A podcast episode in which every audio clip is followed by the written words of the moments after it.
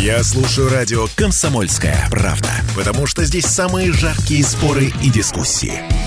И тебе рекомендую. Парламентский вестник Ставрополья.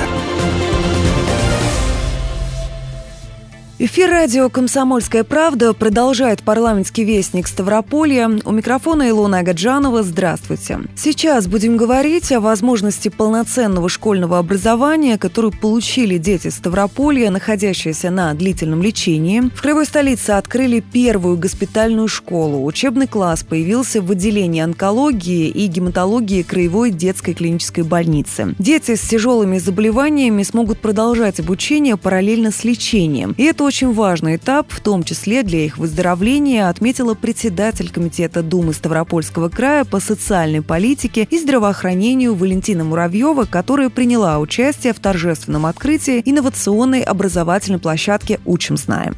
Я как педиатр, как доктор медицинских наук, хочу вам сказать, что ребенок, который целый день лежит и думает, а что дальше, а сейчас приду с капельницей и так далее и тому подобное. Или ребенок, который заинтересовался всеми вопросами, будем говорить, урока русского, математики, неважно, он будет думать о том, как это сделать. Я как э, вот уже с врачебной точки зрения могу сказать, это вырабатывает гуморальный иммунитет. Вот спросили, Поможет ли это справиться? Поможет. Потому что вырабатывается иммунитет и желание бороться. А этому желанию помогает действительно вот такие внутренние резервы, которые есть. Я счастлива сегодня, что он открыт.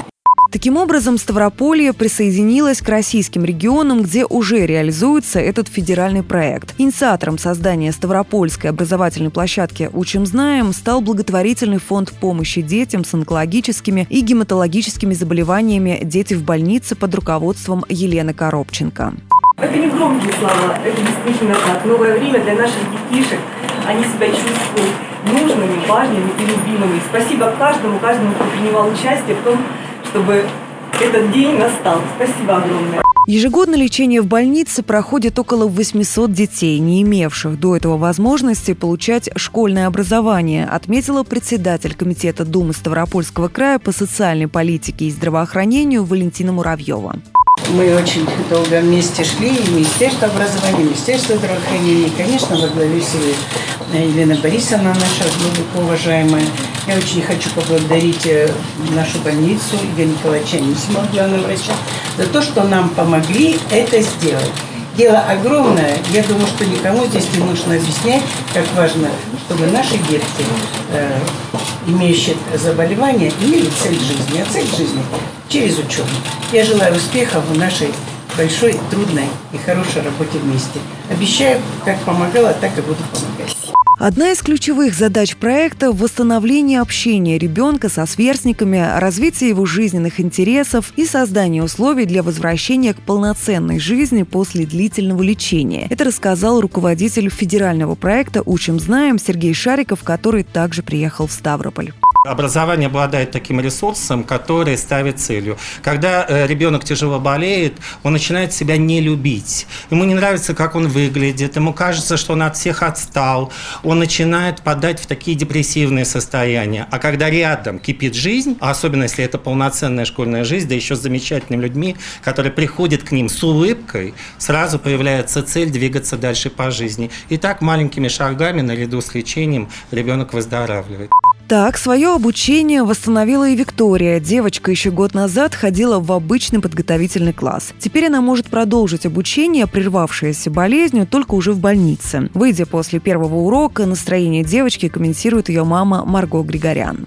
Шли с прекрасным настроением, а вышли с еще более прекрасным. Очень увлечена, очень все интересно. Всегда вокруг такая обстановка. Конечно, ребенку легче. В сентябре за парты сядут 17 юных пациентов из начальной, средней и старшей школы. Сейчас педагоги разрабатывают учебные планы для каждого ребенка. Заниматься ребята будут в малых группах или индивидуально в палатах в зависимости от медицинских показателей. Обучение дети продолжат при поддержке тьютеров, психологов и врачей. Учителя, которые будут работать в школе, прошли семинары по инклюзивному образованию и уже приступили к работе, рассказала учитель русского языка, тьютер госпитального класса на Наталья Малахова. Оборудован прекрасный класс У нас там новая мебель, планшеты, целая коробка новых там тетрадей, ручек и всего, что нужно для обучения. Вот дети, я была сегодня, с удовольствием заглядывают в этот класс, а глаза горят, задают вопросы, что будет, кто нас будет учить. Они нас ждут с нетерпением. Особенностью обучения в такой школе является составление индивидуального учебного плана под каждого ребенка. И для того, чтобы составить карту образовательных потребностей каждого ребенка, нам, конечно, нужно понимать э, не просто диагноз, но и текущее состояние здоровья и запрос, который получаем от родителя и от самого ребенка. И только потом мы приступаем к составлению этого документа по которому потом его будем обучать. Может быть такое, что ребенок получал обучение, будучи первоклассником, но из-за состояния здоровья программа первого класса была пройдена наполовину. И вот сейчас по возрасту ребенок во втором классе, но еще нужно скорректировать учебный план таким образом, чтобы материал был доучен еще с прошлого года обучения, и только потом уже приступить к программе второго класса. В первое время ставропольским учителям будут помогать московские коллеги. Опыт у них почти десятилетний. Проект госпитальных школ России «Учим, знаем» появился еще в 2014 году. Он позволил тяжело и долго болеющим детям полноценно учиться и развиваться. Парламентский вестник Ставрополья.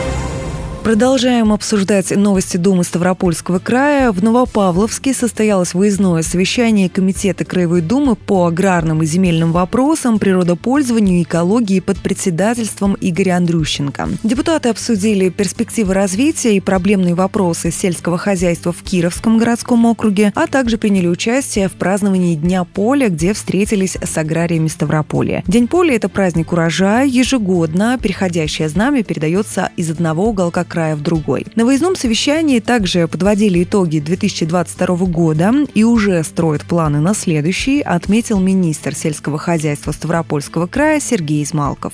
Сейчас работаем активно над бюджетом 2023 года совместно с Минфином, совместно с э, федеральным Минсельхозом. Я думаю, что хотя бы отчасти те пожелания, те э, задачи, которые перед нами ставят сельхозтоваропроизводители, они найдут свое отражение э, в новом бюджете и в новых мерах поддержки, которые мы рассчитываем появятся с 2023 года. На совещании было отмечено, что в условиях санкций необходимы новые решения и дополнительные меры поддержки сельхозтоваропроизводителей. Учитывающие текущие реалии, продолжит депутат Думы Ставропольского края Николай Роев. Можно в кабинете одно видеть, но когда выезжаешь, так сказать, на передовую, видишь все проблемы, все удачи, неудачи. Общаясь с людьми, вырисовывается картина. И вот как сегодня мы, венец нашего сегодняшнего совещания стал создать рабочую группу и проговорить на те вопросы, выработать на листе бумаги программу, что делать дальше, чтобы помочь аграриям. То есть вот это наша основная задача. Выезжать, смотреть, щупать, разбираться и делать быстро, принимать решения. Сегодня, чтобы обеспечить продовольственную безопасность нашей страны, не нужно долго там вот рассуждать, рассусоливать, кто так виноват.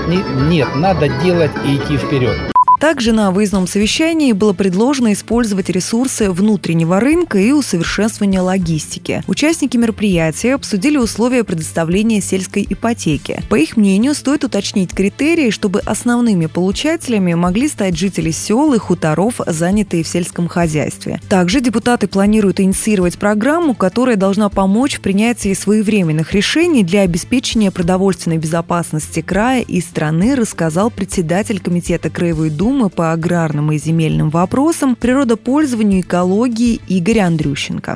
В город Новопавловск приехал большой десант. Семь депутатов Думы Ставропольского края при, прибыло сюда. Министр сельского хозяйства Измалков Сергей Александрович также с нами. Представитель губернатора. Очень много на совещании присутствовало людей, которые занимаются сельским хозяйством. В эти непростые условия они не сдаются.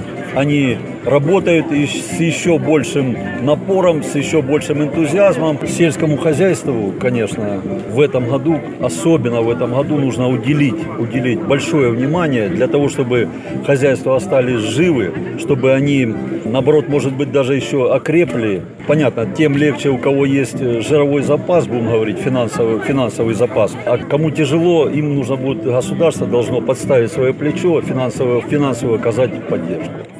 Также на повестке был вопрос обеспечения и подготовки кадров для сельхозпредприятий края. Необходимо обратить внимание на состояние материально-технической базы профессиональных образовательных учреждений, готовящих кадры для села, отметила депутат Думы Ставропольского края, директор техникума механизации, автоматизации и управления Лариса Финева. Сегодня материально-техническое обеспечение учебных заведений, которые готовят кадры для сельского хозяйства, недостаточно. И поэтому для того, чтобы сегодня мы готовили кадры наиболее хорошие, сегодня необходима тесная связь с работодателями. На что мы идем?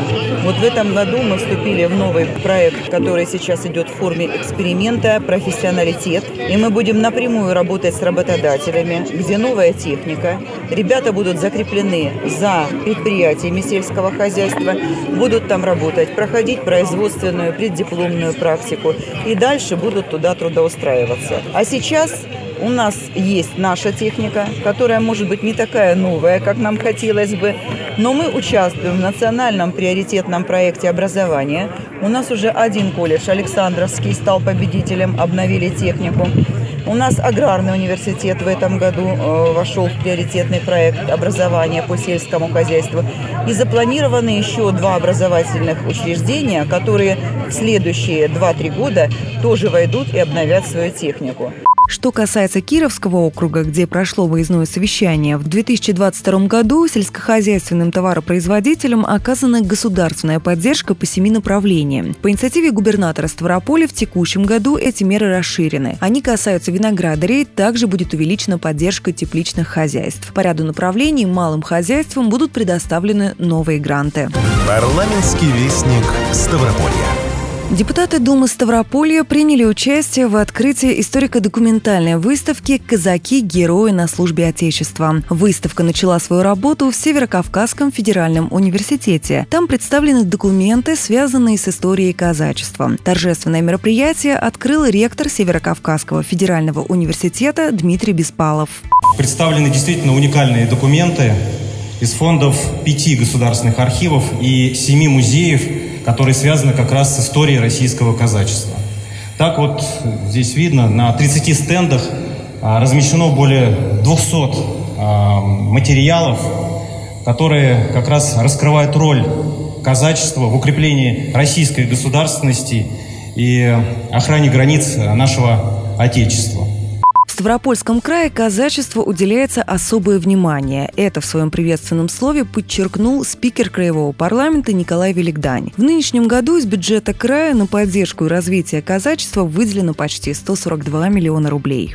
Казачество не только защищало Отечество, это были самые доблестные воины. Но второе направление, которое присуще нашему казачеству, это трудовое воспитание. И история говорит о том, что казачество ну, давало импульс. Импульс, ну, наверное, я бы сказал бы так, человека, на которого опиралась вся Россия. И особенности царское самодержание. Вот интересные документы здесь начали рассказывать преподаватели нам, значит, истории 17 века, Значит, и было все. И охрана границ, и э, восстановление его, и так далее. Конечно, еще белых пятен в этом направлении очень много. И их надо, конечно, изучать, перекладывать на общеобразовательные ноты, книги и преподавать в школах. Я думаю, что здесь мы не ошибемся никогда. Впервые выставка экспонировалась в Российском государственном архиве социально-политической истории. Далее она была презентована на Всероссийском молодежном образовательном форуме «Машук». Открытие в СКФУ стало возможным при партнерстве со Ставропольской и Невиномысской епархией. Ведь история казачества продолжается и сейчас, отметил войсковой священник Терского казачьего войска протеерей Павел Самойленко.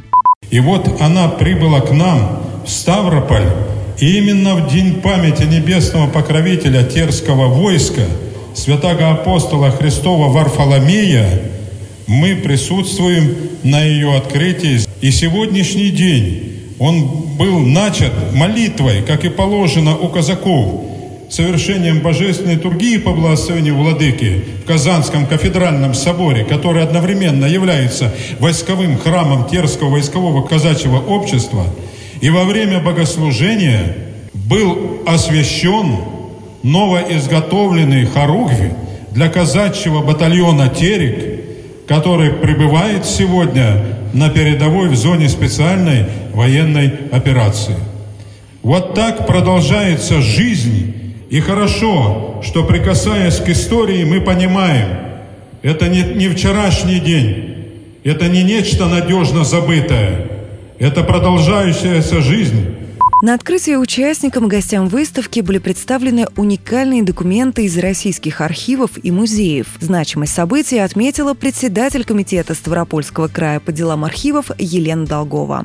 Сегодня происходит такое знаковое событие – прибытие и открытие выставки, из, которая собрала документы нескольких федеральных архивов, музеев, э, документы, которые не всегда мы сможем увидеть э, вот так вот единым общим комплексом.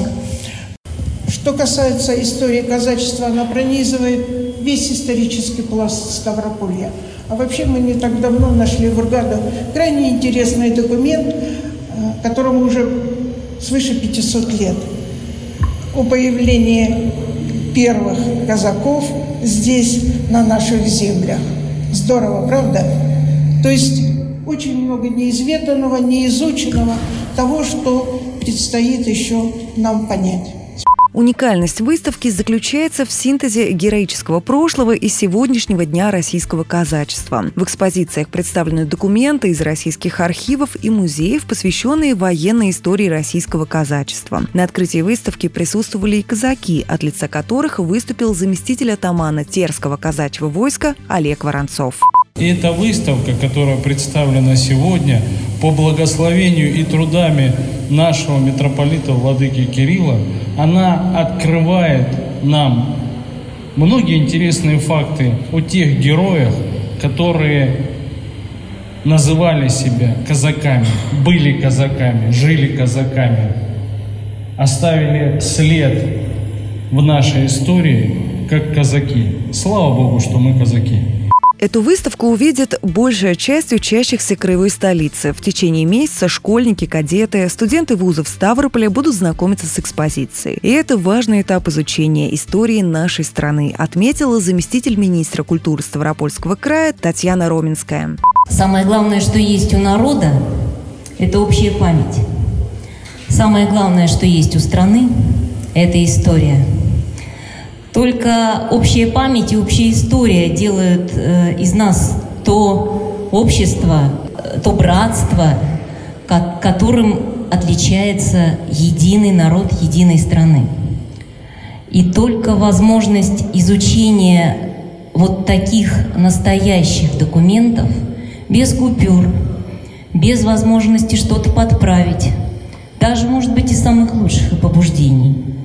Но вот только знакомство с настоящей историей обеспечит нам правду за нашей спиной. Правду как единому народу единой страны. После торжественной части открытия выставки экскурсию провела кандидат исторических наук Ольга Шафранова. Прошу вас обратить внимание на первый стенд. Служение Отечеству казачества начинается практически сразу с формирования казачества как социальной э, базы, как социальной группы. Своим видением о роли казачества в воспитании молодежи поделился депутат Государственной Думы от Ставропольского края Алексей Лавриненко. Встречаясь с казачатами, которые, наверное, лет 8 приезжали, я еще работаю в хозяйстве, приезжали, проводили краевые казачьи игры у нас. У нас была хорошая спортивная площадка, мы им помогали проводить. И вы знаете, эта память, которая есть, и те идеи, которые вы передаете нашему подрастающему поколению, это, наверное, то главное, на чем мы живем, на чем мы стоим и будем стоять. И будем стоять. В это сложное время это мероприятие имеет очень большое знаковое явление для нас, для края, для казачества – Внедрение казачьего компонента в образовательных организациях Ставропольского края совсем недавно обсуждали депутаты Думы Ставропольского края на выездном совещании. В Новопавловске под председательством Юрия Гонтаря состоялось выездное совещание Комитета по казачеству, безопасности, межпарламентским связям и общественным объединениям. От самых больших военных действий до локальных везде казаки были на службе в Отечестве. В обозах, так называемых, сопровождения царя, где-то в походах и так далее. Рядом были, притом терские казаки наши, терские казаки. То есть он доверял безоговорочно э, казакам, их верности, их храбрости, их долгу. Мало кто знает, вот когда едем мы на море, Архипа Осиповка. И никто не знает, почему это Архипа Осиповка называется. А на самом деле в центре Архипа Осиповки курган стоит, на котором стоит крест Архипу Осипову. Он один взорвал подвалы с порохом, там тогда вражеский, турецкий, и решил проблему исхода битвы. Или, например, Калала, или атаман Платов. И все, что с казаками связано, связано с Суворовым. И Ставропольский край связан с Суворовым и с казаками. Крепость начинает с Ставропольской крепости.